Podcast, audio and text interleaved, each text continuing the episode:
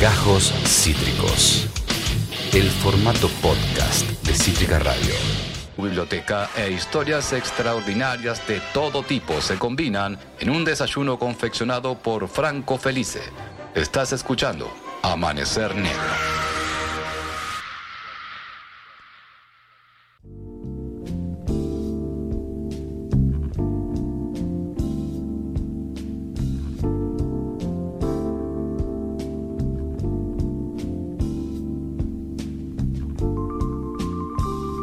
Seguimos en señal de contrabando, siendo las 10.43 eh, de la mañana de este miércoles 5 de abril, eh, vísperas de fin de semana largo.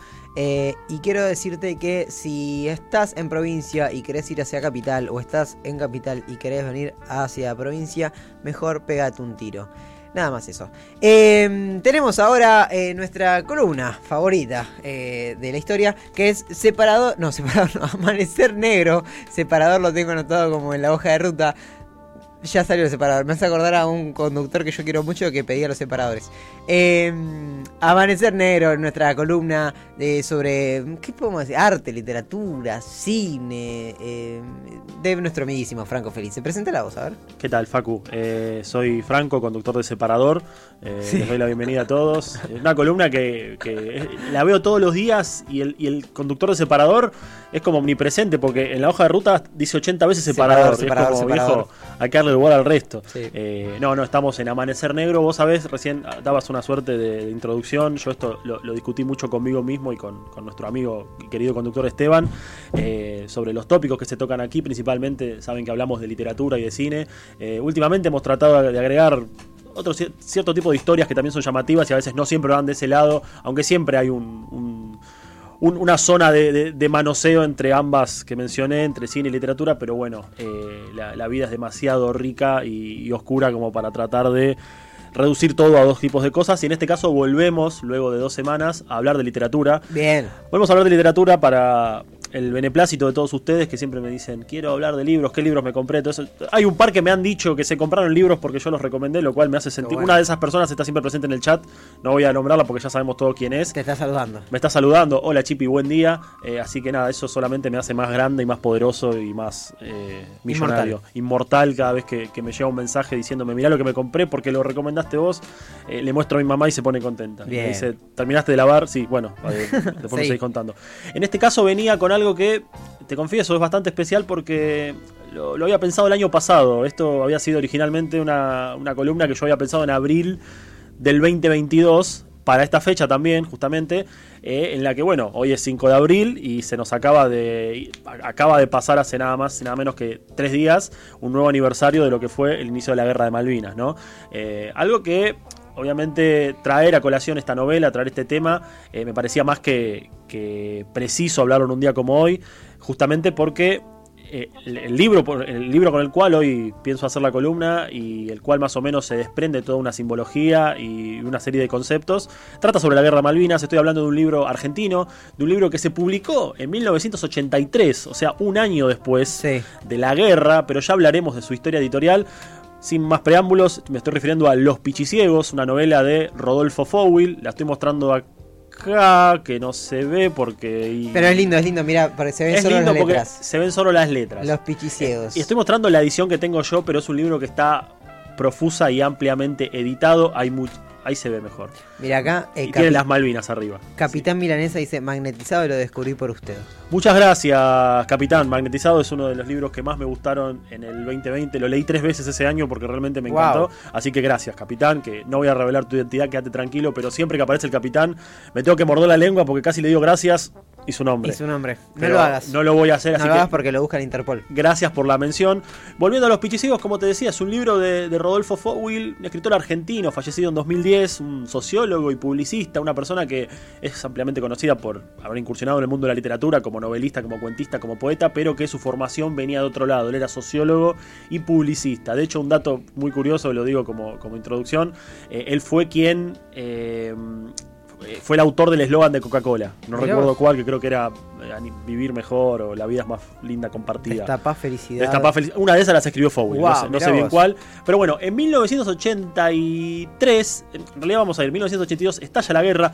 Durante el conflicto, Fowell comienza a escribir eh, su proyecto de novela, de su primera novela, de que terminó siendo Los Pichiciegos con una idea que él tenía como, que se había puesto como máxima, publicarla justamente durante la guerra, o sea, escribirla y publicarla durante la guerra, más o menos entre abril y junio, cosa que para el mercado editorial era, en ese, el mercado editorial hoy en día es lento, nos imaginamos hace 40 años era mucho peor, eh, entonces tratando de publicarla, bueno, escribió esa novela que se termina publicando en 1983. Aparte que digo, con la dificultad de hablar eh, a vivo de, un tema tan eh, duro, interesante y también ecléctico como es una guerra. Exactamente, pero y estarlo viendo en vivo, justamente como vos decís, yo subrayo eso porque Fowell cuenta en el prólogo de esta edición que él, por ejemplo, se prendía la televisión y eh, encontraba junto con su madre novel, eh, novela y noticias sobre Malvinas, sobre que hundimos un barco, sobre las bajas que hubo en Gran Bretaña, viste que en ese momento era, estábamos ganando, viste, bueno, era todo sobre bajas, bajas y toda la población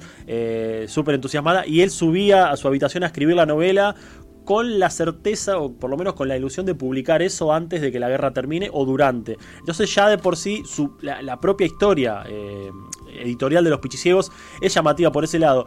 Pero de todas formas me parece que cuando hablamos de literatura y Malvinas, que el, espectro es súper amplio, se pueden hablar de, muchos ejemplos, pero los pichiciegos es un poco especial y siempre es recordado porque es la novela que, es la obra, la novela que instala una manera de leer a Malvinas. ¿Y cuál es esa manera?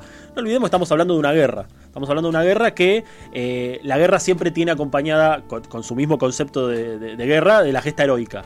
¿no? Esta, es, un género heroico, es un género cuando hablamos de, lo bélico, siempre se comienza la narración o siempre se encamina la narración desde el ensalzamiento quizás de los valores patrióticos, de la grandeza de una nación, la valentía. la valentía del soldado y me, gusta quedarme con esa frase de la gesta heroica, ¿no? Esa, esa, ese, ese fantasma positivo que quizás en sectores más conservadores tiene como, bueno, el mote de héroes, de, de, aquello intocable de la nación, de los defensores de la patria. Todas esas cuestiones, esos, eh, esas pequeñas herramientas que aparecen siempre en la literatura de guerra y que en la guerra en sí como, como género, cuando se lo usa como género literario, siempre es heroica. En Los Pichicigos aparece al revés. Aparece mostrando las miserias de Malvinas en el mismo momento en el cual ocurre la guerra, no olvidemos de esto.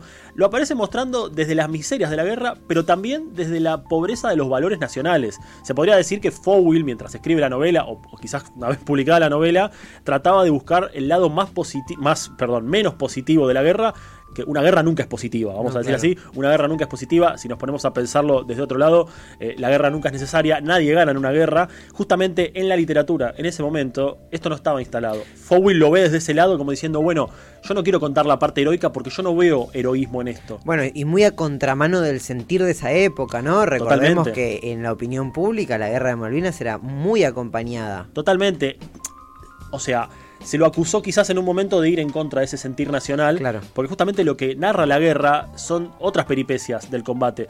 La, historia, la, la trama de, de, los pichiciegos, repito el nombre, Pichiciegos es algo que yo aprendí hace poco. Se le dice pichiciegos a una especie de animal del norte que se esconde abajo de la tierra, que, arma una, como una especie de cueva de pozo y se esconde ahí. Como unos topitos. Son como unos topos, unas mulitas. Eh, depende cómo, depende de dónde estés vos, le dicen de diferentes maneras. Y tiene sentido el título de los pichiciegos porque justamente el pichiciegos habla de un grupo de soldados de Malvinas argentinos que están combatiendo en la guerra y que eh, están viviendo de forma subterránea. Se armaron una especie de, búnker debajo de la tierra con eh, como con un tobogán para salir. Eh, se arman una fortaleza debajo de la tierra y llevan a cabo una red de eh, tráfico de mercaderías, eh, ilegal por supuesto por algo bajo tierra, que la comparten entre ellos, alimentos, cigarrillos, revistas, generalmente lo que es alimentos, recordemos que también la llegada de alimentos y de materiales a Malvinas fue otro tema de discusión porque se hablaba de donaciones que nunca llegaban.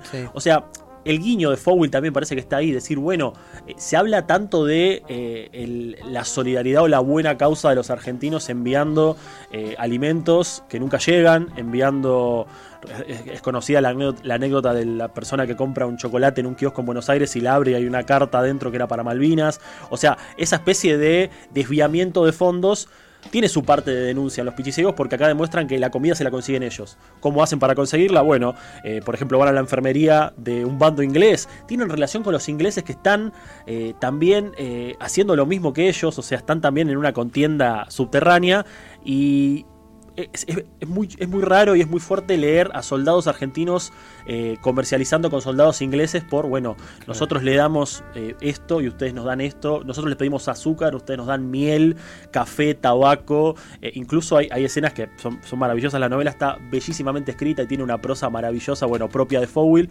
pero tiene, por ejemplo, escenas donde los argentinos, los soldados argentinos van con médicos a llevarle los cadáveres o a pasarle el parte de, de bajas que hay y ellos a cambio le dan pilas o le dan café, le dan pilas para linternas, pilas para la radio, ese tipo de cosas. ¿Cómo, ¿Qué pensás de, de, cómo Fowell llega a escribir estas cosas cuando otra vez, ¿no? Eh, escribirlo durante la guerra era eh, hablar o pensar en un clima de época que era completamente opuesto a lo que él escribe, digo, una sensibilidad de artista, un jugársela por lo opuesto a lo que se está diciendo. Me quedo más con esa segunda opción de jugársela en contra y aparte conociendo un poco la personalidad de Fowell, que era un tipo bastante corrosivo en cuanto a sus opiniones. De hecho, eh, obviamente que se lo recuerda principalmente por la literatura, pero los invito a buscar entrevistas a, a, Fowell en cualquier lado, en cualquier época. Son maravillosas las respuestas que da. Eh, su, total siempre se, lo veía como un tipo siempre inconforme con la realidad. Como que no le gustaba o como que tenía mucho para criticar o que incluso era alguien que eh, cuando era hablar ahora de incorrección política ya pasó de moda. Ahora porque soy, yo soy políticamente incorrecto es como que ya no tiene sentido. Quedas más como un boludo diciendo eso. Fowell era realmente incorrecto políticamente en los 80, cosa que chocaba desde otro lado y que siempre buscaba. Era, un tipo muy de. ¿Medio nihilista? No lo vería del lado del nihilismo. Eh, podría ser, pero no lo veo tan nihilista. Lo veo como muy crítico de todo y una, una aguafiestas genial. O sea, eh, si querías cagar un cumpleaños, invítalo a Fowell porque empezaba a hablarte de la muerte y te empezaba a hablar de por qué está mal que festejes tu cumpleaños y cosas así. Lo cual se entiende quizás desde otro lado eh, la, postura crítica que él toma al escribir Los Pichiciegos. Que insisto, Los Pichiciegos, ahora entendiendo un poco más el título, eh, habla de soldados que se esconden debajo de la tierra. Bueno, tiene sentido con, la referencia a los animales. Y la escena donde ellos se empiezan a llamar a sí mismos Pichiciegos, ahí estamos viendo una imagen, gracias Ian, se, se llaman Pichiciegos, es muy graciosa porque están ellos hablando en la trinchera, están ahí debajo, y uno dice, qué ganas de comerme un pichiciego. Y el otro dice, pero ¿qué es un pichiciego? No, y lo empieza a explicar, y uno que es de otro lugar dice, no, pero eso es una mulita, no es un pichiciego. Y otro empieza, o sea, empiezan a hablar de lo mismo, pero en diferente dialecto, porque uno es de Formosa, el otro es de Buenos Aires, el otro es de Bahía Blanca, el otro es de Chaco, entonces se empiezan como a discutir en ese sentido, pero justamente eh, resalta ese, ese contraste con la historia épica de la guerra, con esa gesta heroica. Va en contramano porque justamente Malvinas fue una guerra que, eh, decirlo ahora es muy sencillo, ¿no? Pero imaginarlo desde ese lado, no carecía de una gesta heroica, ¿no? Carece de una gesta heroica en, la gran, en casi la totalidad del caso. Y también eh, resulta llamativo el subtítulo que eligió Fowell para los pichiciegos en, el primer, en la primera edición, que si no me equivoco era Retratos o Relatos de una guerra subterránea justamente también dándole eh, un carácter a Malvinas en sí, ¿no? Dándole, hay, como una mojada de oreja en vivo, eso me gusta con, la novela. Es como que en el momento que él publica la novela, la, Guerra de Malvinas había terminado hacía menos de un año, eh, titular una novela o subtitularla como una guerra subterránea le da como un aura de eh, casi de ilegabilidad, ¿no? O de, bueno, de suciedad. De suciedad, pero de ilegabilidad en todo sentido, no solamente de eh, decir, bueno, eh, están haciendo los personajes, los soldados están haciendo una práctica que es ilegal porque están traficando alimentos, sino que hay algo de ilegal en la guerra, hay algo de ilegítimo. A vos te digo, Galtieri por ahí, a vos, eh, ciudadano promedio que aplaude, hay algo de ilegítimo en toda esta guerra.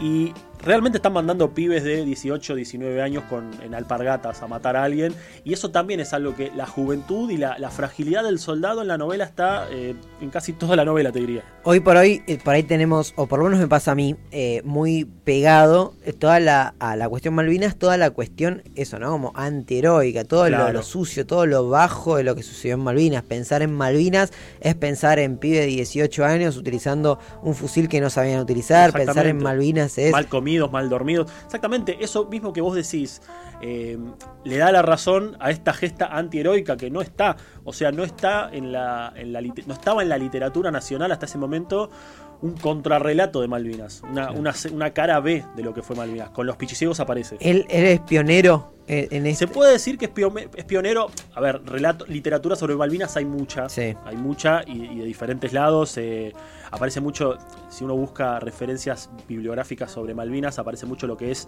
eh, el testimonio, entrevistas con conscriptos, con sobrevivientes, eh, con pilotos de avión. Aparece mucho en la ficción también. La ficción se ha nutrido muchísimo de Malvinas luego de la guerra.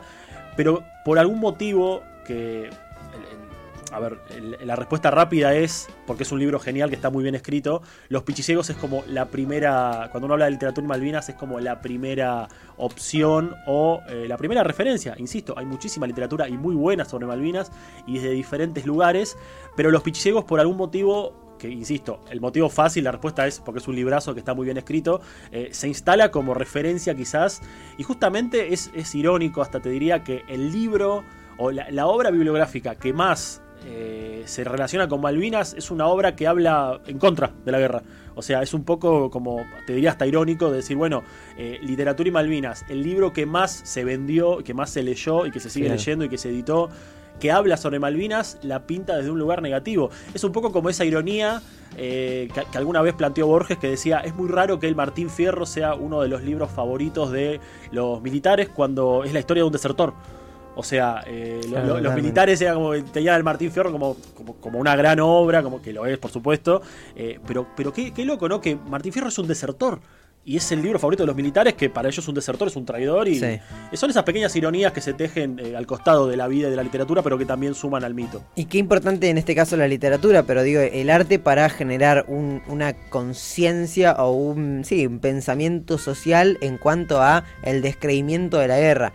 yo creo que desde Malvinas hasta acá, la gran parte del tiempo hay una visión bastante antibélica de la sociedad argentina y tiene mucho que ver con los relatos y con las historias que se cuentan de Malvinas post Malvinas. Antibélica porque además me parece a mí, ¿no? Con, me, atrevo a decirlo desde mi juventud, porque por ahí una persona que la vivió me dice, no, esto no es así, pero hasta me atrevo a decir que eh, la historia que nosotros tenemos de Malvinas como jóvenes eh, dista muchísimo de las, de las historias heroicas de soldados. Claro eh, porque siempre se termina hablando del costado de, lo débil, digamos, de lo débil en qué sentido, de lo subterráneo, de los chicos mal alimentados, de los chicos jóvenes, de los chicos que no sabían usar un arma y estaban en la guerra.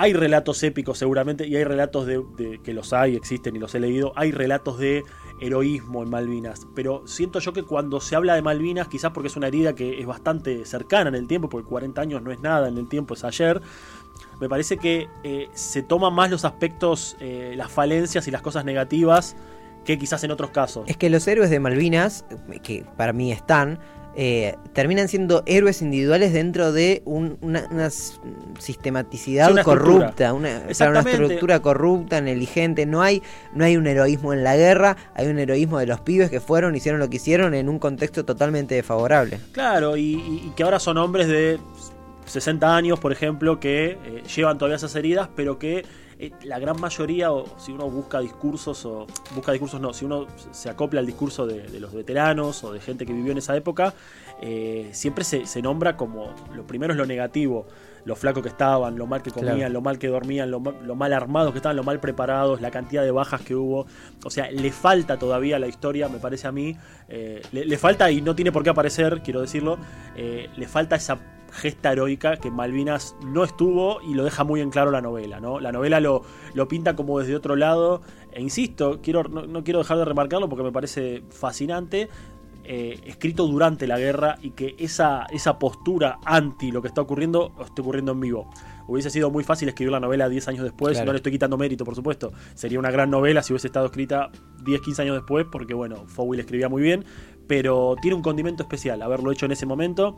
Como te dije, se escribe en 1982, se publica en 1983, eh, porque bueno, el mundo editorial no va tan rápido como la cabeza de Fowell, eh, que no, lo lograron hacer en ese momento, pero eh, nada, continúa siendo la obra, aparte referencial del autor, junto con ciertos relatos y cuentos y poemas que tienen, pero es como si alguno no leyó a Fowell y le interesa arrancar con los pichiciegos, más allá de que es una gran novela, es una excelente puerta de entrada al mundo del autor. Bueno, señores, Amanecer Negro de Franco Felice eh, nos trae hoy los pichis ciegos de Fowil. Súper completa la columna, Fran. Muchas gracias. Tenía ganas de hacerlo hace un año, así que. Bueno, bien, se notaba. Siempre, te lo digo siempre, escucharte hablar creo que genera lo que genera en cuanto a querer comprar los libros que hablas, querer ver las pelis que nombrás, porque se nota que sos honesto con lo que decís en cuanto a tu pasión. Muchas gracias. alguna vez otro conductor me lo dijo. Bueno, Le mandamos un saludo y ahora son dos, así que gracias. bueno, muy bien. Amanecer Negro fue esto y también empezamos a despedirnos de señal de contrabando porque ya... Esto fue Gajos Cítricos. Encontrá los contenidos de Cítrica Radio en formato podcast en Spotify, YouTube o en nuestra página web.